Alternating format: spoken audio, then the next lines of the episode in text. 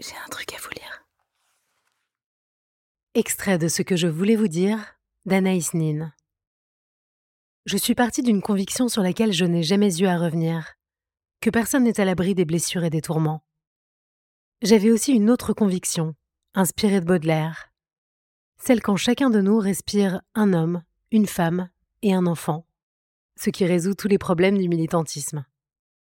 En chacun de nous, il y a un homme, une femme et un enfant, et presque toujours, l'enfant est un orphelin. Nous avons donc une tâche à accomplir, nous occuper de cet orphelin qui vit en nous et dans les autres.